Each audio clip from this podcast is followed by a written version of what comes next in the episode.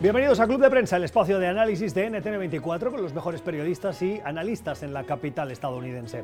Pueden volver a escuchar este programa si se suscriben a nuestro podcast. Estamos en Apple y Spotify. Y háganos llegar sus comentarios a la cuenta de Twitter Club Prensa NTN24. Hoy, ya de vuelta tras unos días con una cierta gripe, me da mucho gusto saludarles de nuevo y saludar a quienes nos van a acompañar en este tiempo de análisis. Con María Peña. María es periodista nicaragüense, trabaja en Washington, es eh, corresponsal ante la Casa Blanca para Telemundo Digital. María, ¿cómo estás? Muy buenos días. Buenos días, pero no era coronavirus, ¿no? No era coronavirus. O al menos eh, no que tenga conciencia de, lo, mismo. Bueno, María nos acompañará en este tiempo de análisis en la próxima hora junto con Pablo Pardo. Pablo es periodista español, trabaja para el periódico El Mundo de Madrid como corresponsal en la Casa Blanca o corresponsal en Washington, en Estados Unidos. Pablo, ¿cómo estás? Buenos días. Muy bien, muchas gracias. Gracias por estar con nosotros y con el profesor de Historia de la Universidad de Georgetown, el profesor Eric Langer. Profesor Langer, ¿cómo se encuentra? Muy bien, gracias. Bueno, que dure, ¿no? En estos tiempos. Que ojalá, ojalá. Ya todo virtual, así que, que, va a ser más fácil. Bueno, virtual, excepto este programa que estamos eh, en vivo y directo. Sí, sí, muy bien. los dedos. Bueno, bienvenidos entonces al espacio de eh, análisis en el que queremos centrarnos, como no podía ser de otra manera, en la respuesta que está dando la administración estadounidense y también eh, la reacción en el mundo a esta pandemia. Así la ha calificado la Organización Mundial de la Salud. En Estados Unidos, el fin de semana, el presidente Trump tomó la palabra el sábado y el domingo en esa reunión, en ese encuentro con los medios del equipo de trabajo de la administración estadounidense y él quiso liderar, demostrar que está al frente para decir que lo tienen todo controlado. Posteriormente escuchamos las declaraciones de los técnicos, de los especialistas, que advertían de que lo peor está por llegar y de que hay todavía mucha incertidumbre. Hay medidas que hoy eh, comunicará la Administración estadounidense que podrían ampliar el eh, control o la restricción de movilidad en Estados Unidos. Se especula incluso con eh, la limitación de vuelos internos. Ya hay una recomendación por parte de la autoridad competente en Estados Unidos y es la de evitar reuniones de más de 50 personas en la Unión Americana. El contraste de estas solicitudes llega con imágenes que, por ejemplo, hemos visto en aeropuertos internacionales con la llegada de estadounidenses que provienen de lo que la eh, Organización Mundial de la Salud califica como el principal brote del mundo, Europa. En el aeropuerto, por ejemplo, por citar uno de Chicago, durante horas estuvieron hacinados, haciendo fila, los ciudadanos estadounidenses que llegaban del otro lado del Atlántico en condiciones que en las circunstancias actuales no son ni mucho menos las recomendables.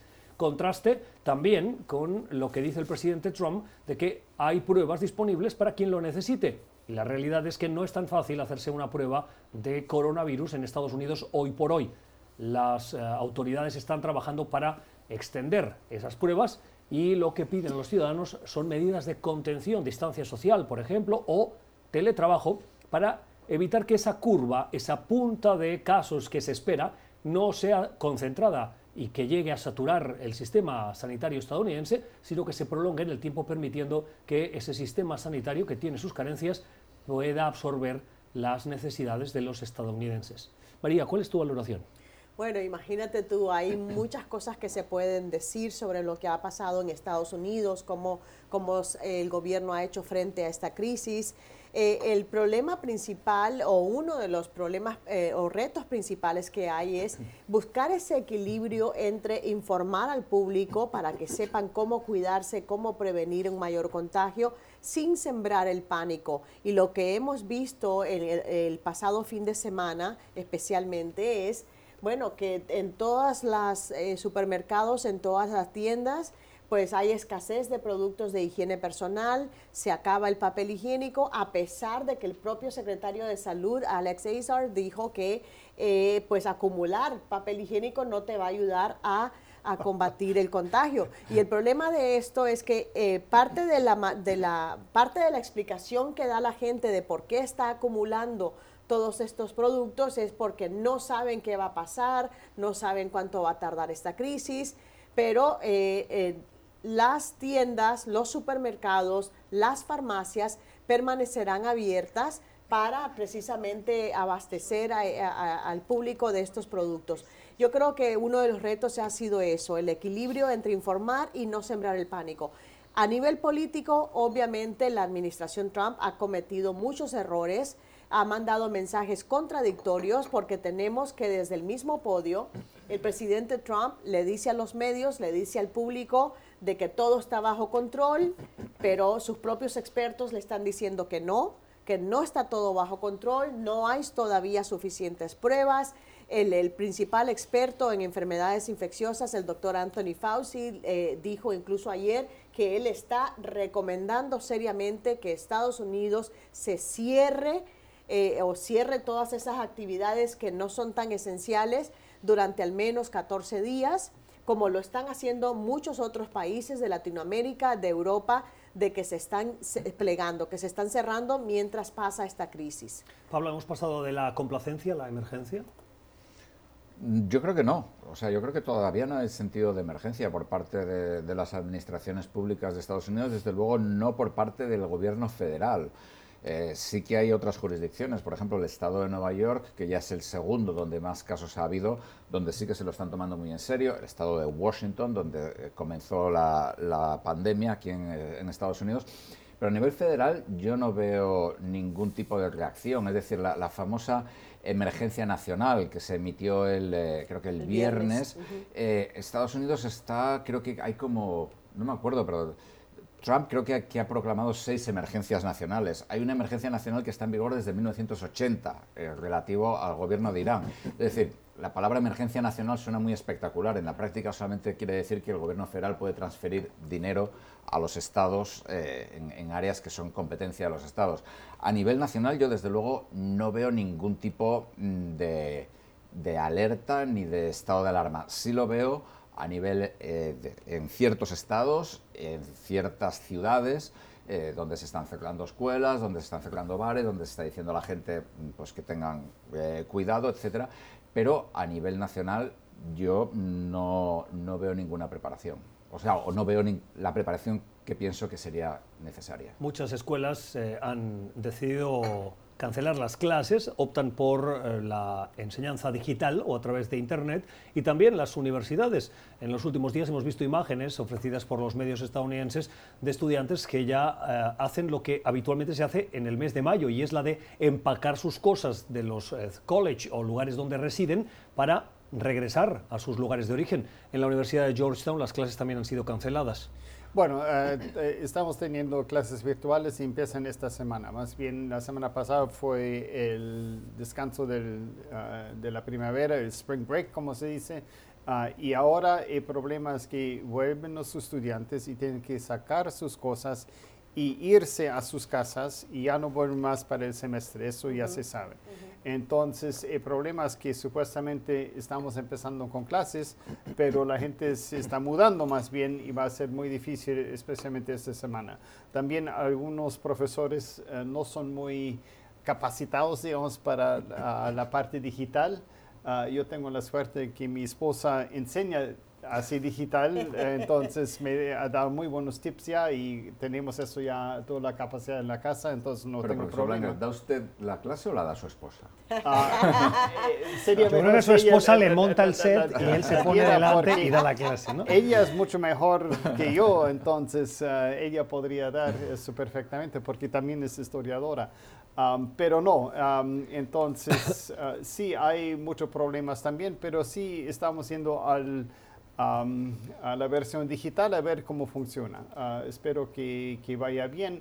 Ah, y eso sí, por ejemplo, yo tenía que encontrar a una estudiante que está investigando por mí, pero está completamente prohibido, aunque ella está volviendo para recoger su cosa, entonces no lo voy a hacer, entonces vamos a comunicarnos por correo, me va a mandar lo que le había prestado y cosas así, aunque ella está aquí en Washington, vuelve a Tennessee, pero bueno, así son las cosas y hay que acatarse las reglas, porque creo que es lo más importante, las, las autoridades saben bueno, las autoridades médicas saben aquí en Estados Unidos qué están haciendo uh, y entonces hay que acatarse realmente esas reglas. ¿Está en riesgo el, curso académico eh, 2019-2020 para los estudiantes? Uh, en parte sí, uh, pero sí ellos tienen la opción, por ejemplo, de tener una, la posibilidad de las notas de pasar o aprobar o no aprobar este semestre, que normalmente no se da hasta hasta las primeras semanas de, la clase, etcétera. Entonces estamos viendo cómo funciona. Obviamente creo que van a aprender más y también creo que hay una cosa también, y eso es creo en todo el mundo, que es esa preocupación. Entonces una carga también intelectual de una forma que concentrarse en las clases debe ser muy difícil para muchos porque más bien están ah, pensando en otra cosa, preocupándose por sus abuelos y, todo eso. Yo creo que parte del problema también es que eh, conforme las autoridades en todo el país, autoridades escolares, universitarias, adaptan planes de enseñanza digital, eh, hay, hay un montón de cosas que todavía no sabemos del efecto dominó que está teniendo esta pandemia. Por ejemplo, Hoy mismo las autoridades de la capital estadounidense se están reuniendo, las autoridades escolares, hoy no hay clases en la capital, están elaborando un plan de enseñanza digital. Pero ¿qué pasa con aquellos estudiantes que no tienen computadoras en sus casas, por ejemplo, o que si la tienen, no tienen una conexión de alta velocidad? Que les permita conectarse a las, a las escuelas. Yo creo que de todas maneras sí vamos a ver este efecto de estudiantes que no pueden eh, continuar el plan de estudios o que tienen el riesgo de perder la materia. Eh, es decir, esto tiene consecuencias que todavía no podemos ni imaginar, imaginarnos, o sea, y no estamos hablando solo del impacto económico, que eso ya en sí es fuertísimo, porque estamos viendo, por ejemplo, ok, tú hablas de teletrabajo, perfecto, pero no toda la gente puede hacer teletrabajo. nuestra gente, la comunidad hispana, muchos de los, de los hispanos trabajan en el sector de servicios donde no puedes hacer trabajo a distancia. Tienes que estar físicamente en los hoteles, en los bares, en los restaurantes, en las guarderías, en todos estos sitios donde tienes que estar físicamente para hacer tu labor. Entonces ahí está el otro problema. Mucha gente no tiene el lujo, lo puedo decir entre comillas, el lujo de quedarse en casa porque eh, tienen que salir a trabajar, no tienen días de enfermedad con pago. Ahora mismo eh, la Cámara de Representantes aprobó el viernes un proyecto de ley que le da a las empresas créditos fiscales, créditos tributarios para que le den a sus empleados ese beneficio. Pero no todo el mundo va a tener acceso a eso. Así es que yo creo que los, los efectos económicos van a ser muy, muy duros. Sí, como siempre, es, ah, son los que menos recursos tienen que más van a sufrir con todo eso, que siempre es el caso. Pero en este caso creo menos recursos y menos educación. Ahí la, la brecha digital acaba afectando también a la falta de educación con las nuevas tecnologías. Es que, por ejemplo, hay que tener en cuenta que, la, y estos son datos oficiales, más de la mitad de los niños de Estados Unidos obtienen más de la mitad de sus proteínas en la escuela. Cuando se cierra el sistema público de escuelas de Nueva York, que tiene mm, más de un millón de estudiantes, muchos de esos niños, evidentemente, se quedan en casa, muchos de esos niños trabajan en familias o perdón, viven en familias que son trabajadores que no pueden estar para darles la comida o que directamente no tienen dinero para darles la comida, porque Estados Unidos 40 millones de personas, eh, que es la población yo creo que puede ser de Argentina, eh, necesitan ayuda del gobierno para comprar comida. Entonces, es decir, de pronto se está planteando este problema. Cualquiera que, mm, tenga amigos o que conozca gente que hayan sido maestros en Estados Unidos, eh, sabe que hay colegios en las escuelas en los que los niños van entre otras cosas, a comer, porque les dan de comer. Pero, la, pero por ejemplo, aquí en Washington ya la, alcaldesa Muriel Bowser puso en su, en su cuenta de Twitter la lista completa de los centros de acopio donde van a estar repartiendo comidas a los niños que esta semana no tendrán acceso porque las escuelas están cerradas. 3 y 45 minutos de la tarde en Madrid, en España, pero también en París o en Roma. Eh, los países eh, de la Unión Europea trabajan contra reloj aplicando medidas, algunos dicen draconianas, otras necesarias, algunos incluso las califican de insuficientes para contener la expansión del coronavirus.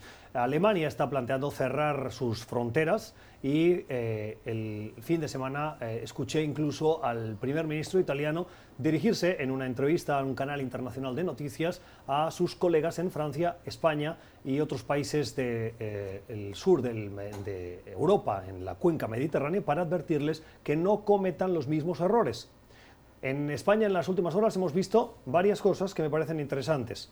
La primera, ah, se han suspendido dos elecciones regionales, las de Galicia y las del País Vasco. Se ha comunicado que eh, dos presidentes regionales, el catalán y el de la Comunidad de Madrid, están afectados por el coronavirus. Han dado positivo, igual que la esposa del presidente del gobierno. ¿Creéis que en Europa, profesor, se están haciendo bien las cosas o se está yendo en el último minuto y yendo tan tarde, el virus va por delante dos semanas? Bueno, sí, eh, yo creo que el problema si ah, son dos semanas ah, que, que, van a llegar a crisis de Italia, ya es tarde, porque son justamente dos semanas de que se esparce el virus y quiere decir que ya está. Uh, quiere decir que ya es muy tarde y los efectos van a ser muy graves. Hemos visto ahora en el norte de Italia, por ejemplo, que parece que los médicos han dicho a gente que, que, tiene más que 80 años ya no ni, ni vamos a pensar en uh, darles los, um, los servicios médicos porque tenemos que enfocarnos en la gente más joven y todo eso que todavía tiene posibilidad de sobrevivir o mucho más grande y todo eso. Eso es terrible, es terrible para Ah, también una sociedad, un país donde en realidad el sistema médico funciona mucho mejor que, por ejemplo, acá ah, en Estados Unidos, ni hablar de América Latina, ¿no? donde también va a llegar Ah, porque no se están tomando las medidas que se necesita de En las últimas horas Ecuador y Colombia han tomado eh, medidas y Chile restringiendo, por, por, ejemplo, la entrada o la llegada de Pero extranjeros. Eso ya es demasiado tarde, yo creo que ya es demasiado tarde porque, por ejemplo, lo que pasó en Estados Unidos, el presidente Trump eh, le gusta jactarse de que él frenó, que él eh, impuso restricciones aéreas desde China, pero Al virus resulta extranjero, ¿no? Sí, bueno, pero pero es que pero pero entonces cuando ya tienes casos, lo que le llaman casos comunitarios, de propagación comunitaria, ya para entonces que empieces a cerrar tus fronteras o a restringir los vuelos, ya para entonces es demasiado tarde, porque con una sola persona que esté en un sitio encerrado con tanta gente, se propaga y se multiplica pues a, a velocidad de rayo. Yo creo que muchas de estas medidas han llegado ya demasiado tardes. Lo que no está reaccionando muy bien son los mercados financieros. Eh, Dow Jones y las bolsas estadounidenses han abierto y por tercera vez en menos de una semana la autoridad competente ha tenido que suspender el inicio de la sesión para evitar el pánico. Unas caídas de entre el 8 y el 9% en el Dow Jones y lo que hemos visto también son caídas en el mercado alemán, el DAX o también en el IBEX, en el mercado español. Y esto llega, Pablo, después de que la Reserva Federal, de manera sorpresiva el fin de semana, anunciara que compra 700.000 eh, millones de dólares en bonos y que reduce las tasas de interés a cerca del 0%. ¿Es la medida adecuada? Bueno, sí, lo que pasa es que no es una medida suficiente. Es decir, en los, mercados ahora mismo eh, los tipos de interés están tan bajos que, cualquier medida de, incremento de, liquidez no, no, sirve, ha perdido muchísima efectividad. Esto por una parte. Por otra, hay también mucha incertidumbre, pero los resultados, lo, que sabe es que la, crisis va a tener un impacto muy grande en la economía. Hoy ha salido el primer indicador, digamos, de la economía real, no financiera, en Estados Unidos desde que empezó esto, eh, y es todavía un indicador muy preliminar, que es el índice de producción manufacturera del Estado de Nueva York, que hace la Reserva Federal de Nueva York, y eh, ha caído a su nivel más bajo en 11 años. Eh, desde la crisis financiera de 2008 no, no, estaba en ese nivel. Entonces, es decir, cuando los tipos de interés están muy bajos, es decir, la diferencia en que te, presten al 1% o te presten al 0%, es, eh, es, minúscula, es muy pequeña. Entonces hay, hay, bueno, de hecho usan una, los economistas usan una palabra que se llama histéresis, que en realidad está prestada de la física, que dice que, bueno, que cuando es como si aplicas una fuerza a algo y, ese algo no, no, reacciona. Entonces, digamos que ese es el, gran problema que tiene ahora mismo Estados Unidos, Europa, es el problema que Japón lleva teniendo desde el año 91 y, y esa es la gran cuestión, es decir, no hay no hay manera de, hacer que esto, que esto arranque. La única manera es eh, que los estados gasten muchísimo más para tratar de generar más actividad económica, cosa que es posible porque endeudarse ahora mismo es prácticamente gratis, porque hay tal cantidad de dinero en circulación, los mercados tienen tantísimo dinero que no saben qué hacer con ello. Con la rebaja de eh, los impuestos o de la rebaja fiscal que ha impulsado esta administración y esta rebaja de tipos de interés, ¿va a tener eh, herramientas en caso de una recesión o una crisis económica profunda la administración estadounidense para hacer frente a esa situación? En principio sí, por, dos motivos. Uno porque, como decía, con los eh, tipos de interés tan, tan bajos a cero, es decir, eh, el dinero es prácticamente gratis, es decir, hay tal cantidad de dinero que tú puedes seguir endeudándote indefinidamente. Japón eh, debe tener ahora mismo una deuda pública que debe ser como del 250% de, de la economía y no pasa nada, ellos se siguen endeudando sin ningún problema. Entonces, por ese lado no habría problema. Otra cosa es que las, las bajadas de impuestos eh, se, se hagan bien, es decir, si lo que le haces es bajar los impuestos al 0.0001% de la población, como se ha hecho aquí, pues el impacto para la gente normal es bastante limitado, salvo que uno trabaje en un yate o, trabaje pues, en, mar a lago. Eh, Pero eso, eh, la explicación que muchos dan a, esa descripción que haces es eh, que los que más tienen, entonces tienen capacidad para invertir en el sistema pero y entonces en la crean. Realidad, pero en la realidad lo que vemos es que eso no ha funcionado. Esa es una explicación que cuando miras los libros de historia era muy común en Francia antes de la Revolución Francesa. Es decir, había que bajarle los impuestos a los nobles. Hombre, si queremos una sociedad de criados, lo mejor es que los ricos no paguen impuestos.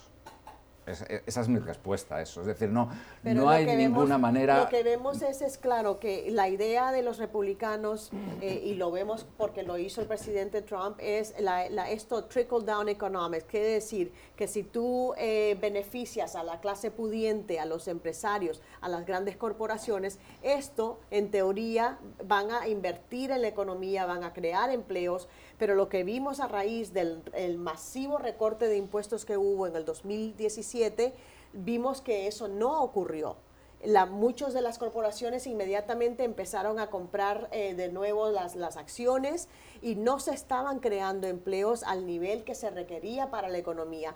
Y de la clase media y la clase trabajadora, no todos se han beneficiado de esos recortes de impuestos. Cerramos, profesor. Bueno, eh, en realidad el problema no, son, no, ah, no es la parte fiscal, sino el consumo.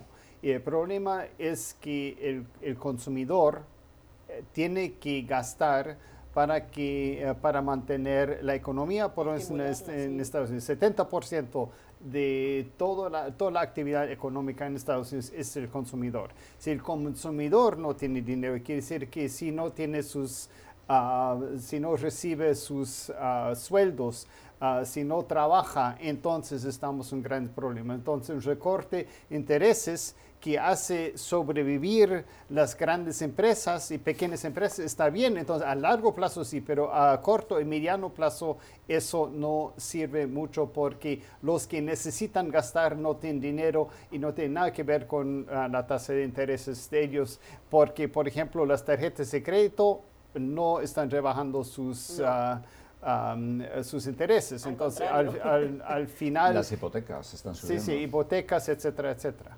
Cinco minutos y las 11 de la mañana en la costa este de Estados Unidos. Vamos a la primera pausa en este club de prensa, esta mesa de análisis, hoy con María Peña, con el profesor Eric Langer y con el periodista Pablo Pardo. Ya regresamos. Usted está escuchando Club de Prensa, el programa de análisis de la actualidad desde Washington. Club de Prensa dirigido por Gustavo Alegret en NTN 24, el canal de las Américas. Véalo de lunes a viernes por nuestra señal internacional. Pídalo a su cable operador.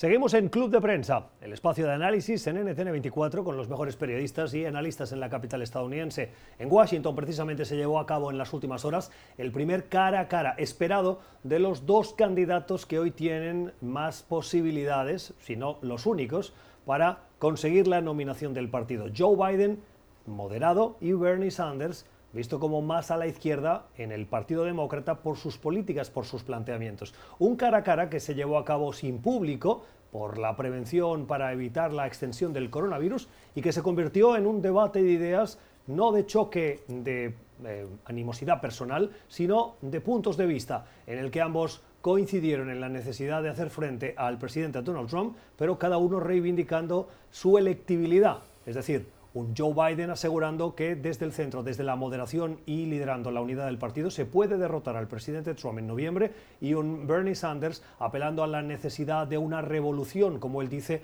que es la que plantea su plataforma, un movimiento, como él lo describe, para derrotar a Trump el próximo noviembre.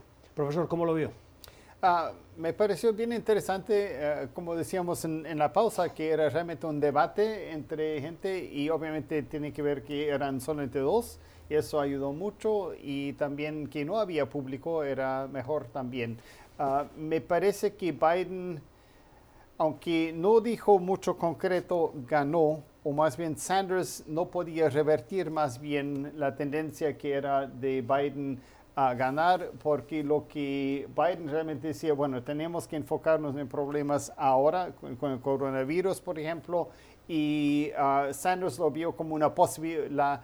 Ah, entonces, la forma de llegar a un sistema de salud diferente, y Biden dice, no, no, no, eso es demasiado ahorita, hay que enfocarse en lo que hay, y además lo que estás proponiendo no hubiera cambiado eso porque en Italia en otros lados hay un sistema de salud muy parecido a lo que estás diciendo, pero igual hay la crisis allá. Entonces yo creo que al final ah, Biden pudo mantenerse ah, en su tendencia y parece que va a ser el candidato ah, para la presidencia del Partido Demócrata. A mí me, pareció eh, muy fuerte y, bueno, revelador eh, dos cosas del debate, ¿no? Una, eh, que Biden se compromete a, escoger como compañero de fórmula a una mujer. Claro, el misterio sigue siendo. Esa fue una de las notas de la noche. Claro, bueno, porque y ya, ya se viene especulando desde hace varias semanas que pero lo hizo muy a propósito, ¿no? Claro, pero, pero porque ha venido desde hace varias semanas la especulación de que puede ser Kamala Harris, porque es afroamericana, porque es mujer, porque además tiene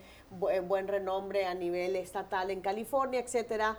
Eh, o, cualquiera de estas otras mujeres que abandonaron la contienda eh, eh, ahora este, este año.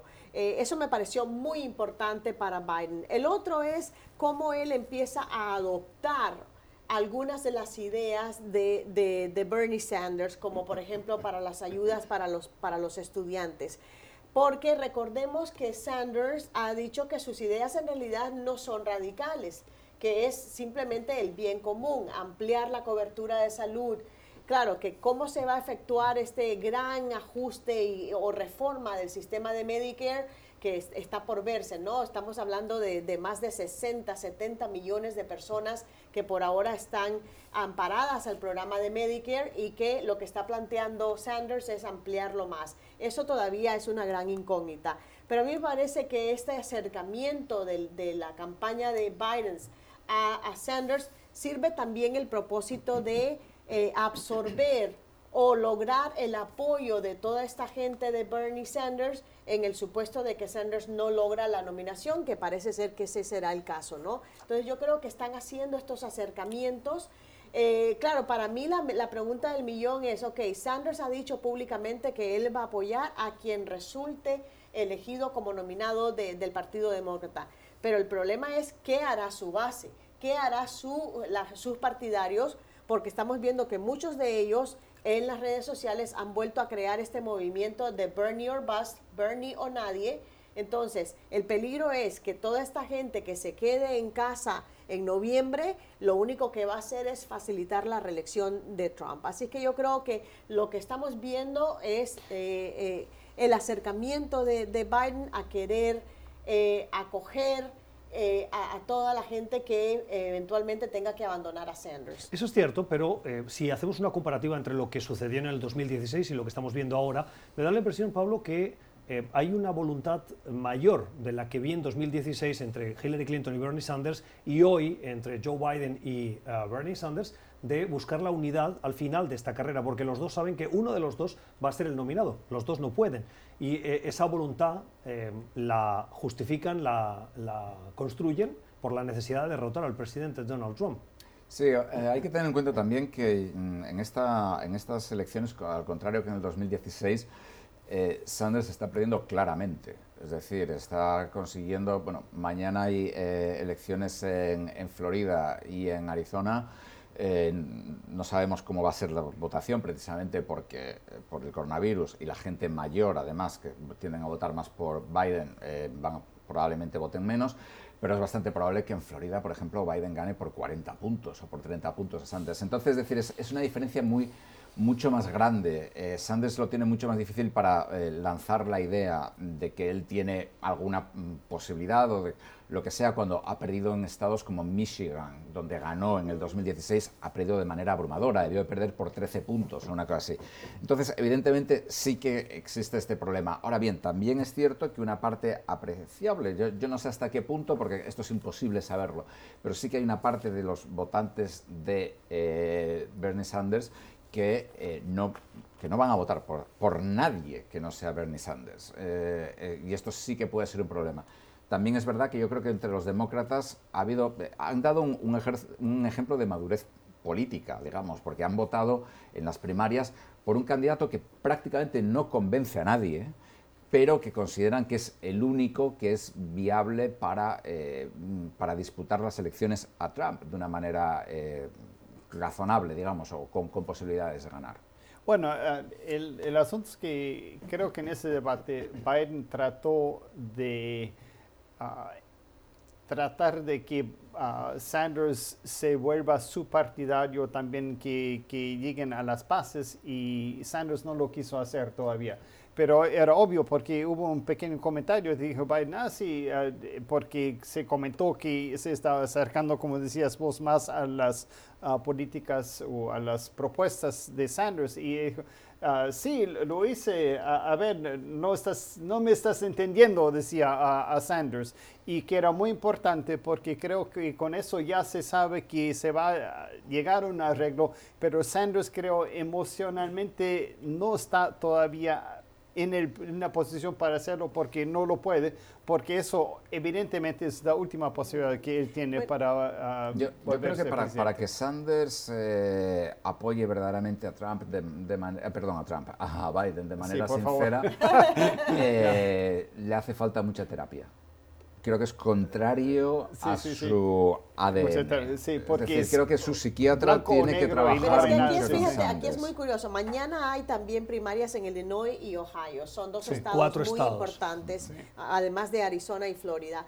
Eh, Florida es, eh, vamos, normalmente en la aritmética electoral, eh, Florida es indispensable para llegar a la Casa Blanca. Y ahí Sanders cayó muy estrepitosamente por los comentarios que hizo defendiendo a, Cuba y a, Maduro en Venezuela. Entonces ahí de entrada no iba a tener chance Sanders. Y en el debate lo hizo otra vez. Claro, entonces tenemos una situación en la que él no se da cuenta de que, en primer lugar, el Partido Demócrata le permitió eh, lanzarse como candidato sin ser miembro del partido. Entonces, él tiene que tomar eso en cuenta, que al final va a tener que ser, bueno, el, no solo el bien del partido, sino el bien del país, si él, como dice, eh, lo, si lo, crítico es eh, de bancar a Trump en noviembre. Si en realidad él cree eso, él va a tener que cerrar filas con el Partido Demócrata para que pueda lograr eso. Si no, si hay división, eso beneficia a Trump.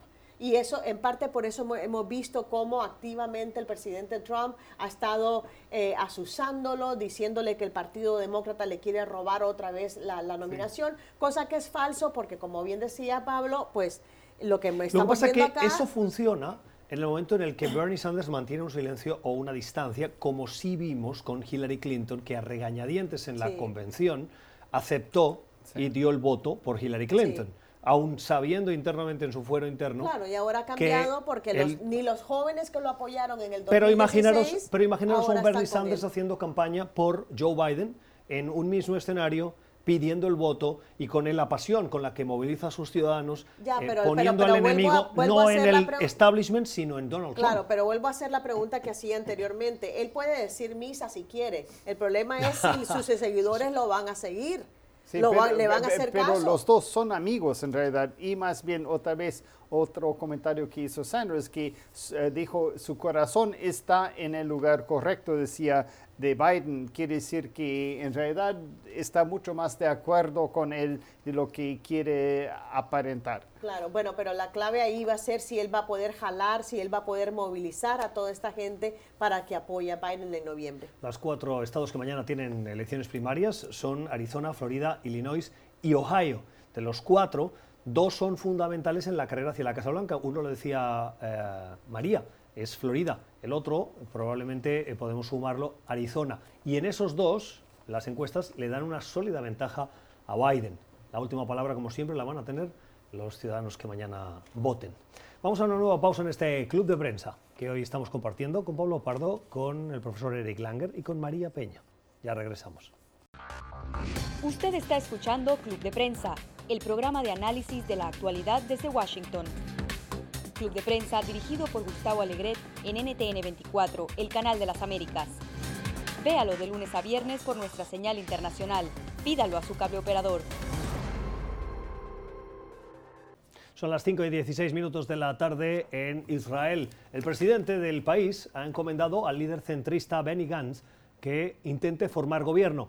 Las últimas elecciones, las terceras, el presidente actual, el primer ministro actual, disculpen, Benjamin Netanyahu, obtuvo eh, una mayoría, pero no lo suficiente como para formar gobierno. Y detrás, muy ajustado, estaba Benny Gantz. Ahora Gantz tiene el reto de unificar a toda la oposición, incluido a los partidos pro-árabe, que han sido denostados por Netanyahu, incluso calificados como terroristas, para formar gobierno y arrebatarle esa posición de primer ministro a Benjamin Netanyahu, un Benjamin Netanyahu que tenía que enfrentar esta semana el juicio por corrupción que, eh, cuya sombra le afecta, pero que se ha visto beneficiado por la suspensión, por la crisis del coronavirus, que ha suspendido esas audiencias y esas citas ante la justicia, lo cual de momento deja a Netanyahu al frente del país, mientras el candidato que aspira a llegar al primer ministro eh, busca aliados en ese pupurre de partidos que lo podría aupar a la posición de primer ministro de Israel. ¿Es posible, profesor? Sí, es muy probable. Además, eh, teniendo a su lado los partidos árabes que por primera vez van a entrar en el gobierno, eso creo que es muy Si llegan a un acuerdo. Sí, sí, con el acuerdo. El asunto es que hay algunos delegados que no quieren formar parte del gobierno donde los árabes estén.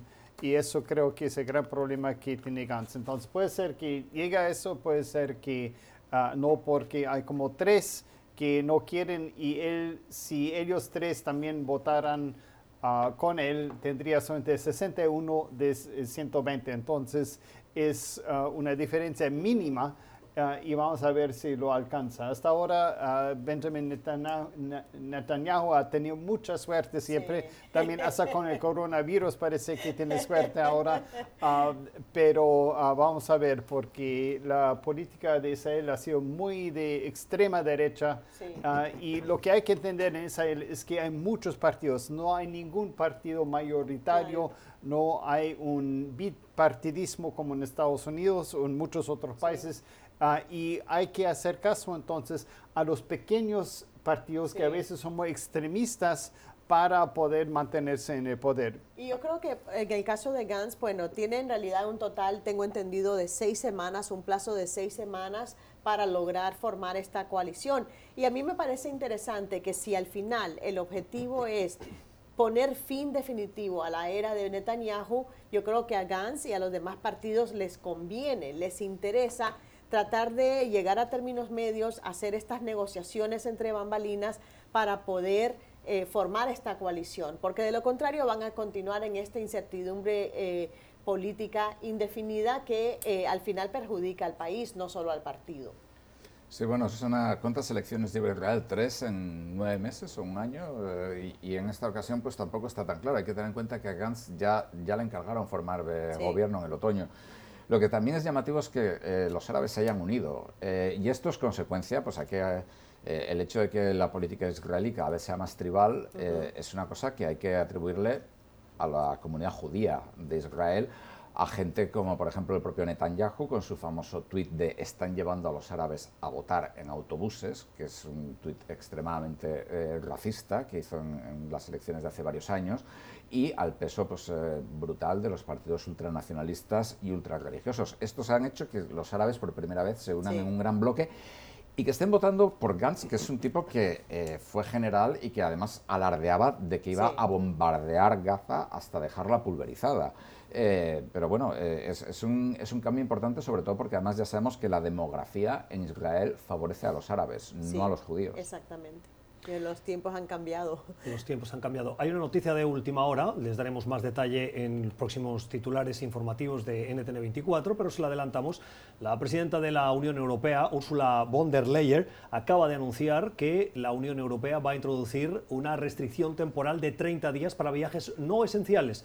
En otras palabras, la Unión Europea cierra sus fronteras, es decir, controlará el acceso de vuelos y de entrada de viajeros a partir de ahora con eh, el propósito de controlar la expansión de la pandemia del coronavirus. Noticia de última hora que se acaba de producir, comunicado de la Unión Europea, la presidenta de la Comisión Europea, que anuncia que el bloque comunitario limitará por 30 días viajes no esenciales, limitará el acceso a el bloque comunitario. Vamos a la pausa, ya regresamos.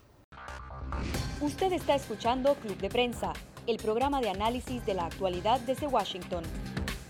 Club de Prensa dirigido por Gustavo Alegret en NTN 24, el canal de las Américas. Véalo de lunes a viernes por nuestra señal internacional. Pídalo a su cable operador. Son las 4 y 26 minutos de la tarde en Madrid, en España. Si bien el coronavirus es la noticia más destacada, en las últimas horas se ha producido otra que nos llama la atención. Un comunicado de la Casa Real Española en el que anuncia que el rey Felipe VI le retira la asignación de los presupuestos de la Casa Real al rey emérito Juan Carlos I y además eh, renuncia el rey actual Felipe VI a la herencia de su padre. Esto debido a informaciones publicadas en prensa internacional, particularmente en medios suizos y británicos, que atribuían a una donación de origen o de motivación dudosa de la Casa de Arabia Saudí, la Casa Real Saudí, a el, el rey emérito Juan Carlos I y que algunos dicen, según esas informaciones, que podría tratarse de un pago en respuesta a la asignación de un tren de alta velocidad que eh, eh, se asignó a una empresa española y que se construía y que se está construyendo y se ha construido en eh, Arabia Saudí. Pablo, ¿qué impacto tiene esto en la sociedad española y cuán importante es este comunicado que como mínimo es sorprendente? Bueno, es un, comunicado muy importante porque refleja un claro intento mm, del actual rey de distanciarse institucionalmente de su padre. Eh, la cuestión es que en, España, eh, el, rey en, España, la figura del rey, es eh, como la que le gustaría tener a Donald Trump y para la que Donald Trump está trabajando intensamente. Es decir, el rey está por encima de la ley. Oficialmente en la Constitución se dice que no es responsable de lo que pasa. Por consiguiente, el rey no puede ser juzgado. En el momento en el que el rey abdica, se crea la figura del rey emérito para que el rey, digamos, siga estando por encima de la ley, eh, pero eh, digamos que solamente está por encima de la ley en todo lo que hizo hasta que se convierte en rey emérito. Ahora lo que hay es dos denuncias, una en Londres y otra en Ginebra, de que el rey dio 62 millones de euros, eh, unos 70 millones de dólares, a su examante, una princesa alemana, eh, pues como un regalo que todos hacemos. Eh, y por consiguiente, eh, esta es la gran cuestión. Este, esta donación, que también incluye a otra examante, por cierto, a la cual le dio menos, le dio solo un millón, eh, porque la otra era española y debía de tenerla en peor consideración. el, el, problema con esto, digamos, que esto lo hizo después de ser rey, cuando ya era solamente rey emérito, por lo cual sí puede ser juzgado y además en Suiza o en Gran Bretaña. Bueno, las explicaciones de un caso que probablemente no va a terminar aquí, pero que son las explicaciones que ha dado la Casa Real. Quiero matizar un escrito que aparecía debajo de eh, las pantallas que ustedes ven, y es que el rey Felipe VI ha cortado los lazos de el rey emérito con el presupuesto de la Casa Real. Es decir, el rey mantiene el presupuesto de la Casa Real, pero lo que hace el rey actual es romper esa relación de dependencia o de pago que tenía a el rey emérito. Hasta aquí nuestro club de prensa de hoy. Gracias por habernos acompañado. Esperemos que hayan aprendido con las opiniones, los puntos de vista de nuestros invitados. Volvemos mañana. Protéjanse del coronavirus. Descansen.